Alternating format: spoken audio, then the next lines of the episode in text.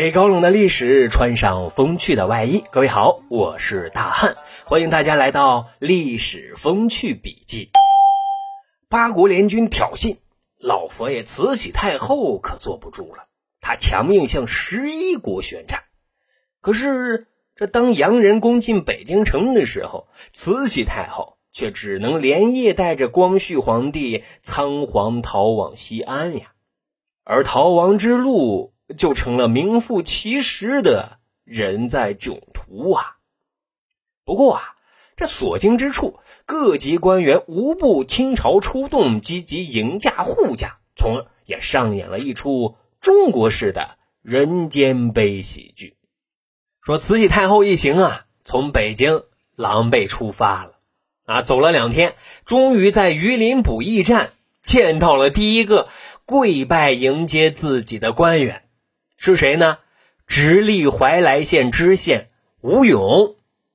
这六十六岁的慈禧太后啊，那可是老泪纵横，百感交集呀！啊，终于见到自己人了。而当天的正餐呢，是一碗绿豆小米粥和五个。非常宝贵的鸡蛋，这可是西头这两天啊，慈禧太后吃的最为最为丰盛的一餐。而这五个鸡蛋啊，可是吴勇费了不少周折给找到的。正所谓患难之际见忠臣，啊，慈禧太后就觉得吴勇这干部啊不错啊，就让其跟随左右，直到最后回到了北京城，才将吴勇啊。调任到广东去了啊，赐予顶戴花翎，提拔重用。除了吴勇，甘肃安察使岑春轩也是这次慈禧太后西逃护驾有功而走上人生巅峰的。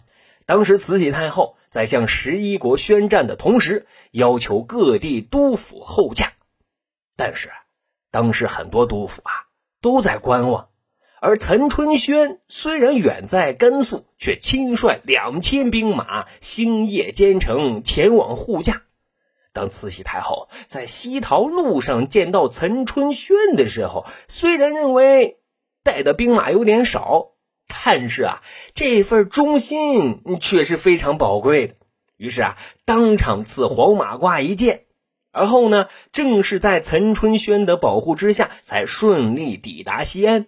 慈禧太后啊，后来升任岑春轩为陕西巡抚。这前面啊都是接驾护驾有功的，自然能提拔重用。而在这一次西逃路上，也有因为没有招待好、伺候好老佛爷而倒大霉的。这慈禧太后啊，西逃到直隶宣化的时候，大同府天镇县知县额腾为迎驾的宴席都准备好几天了。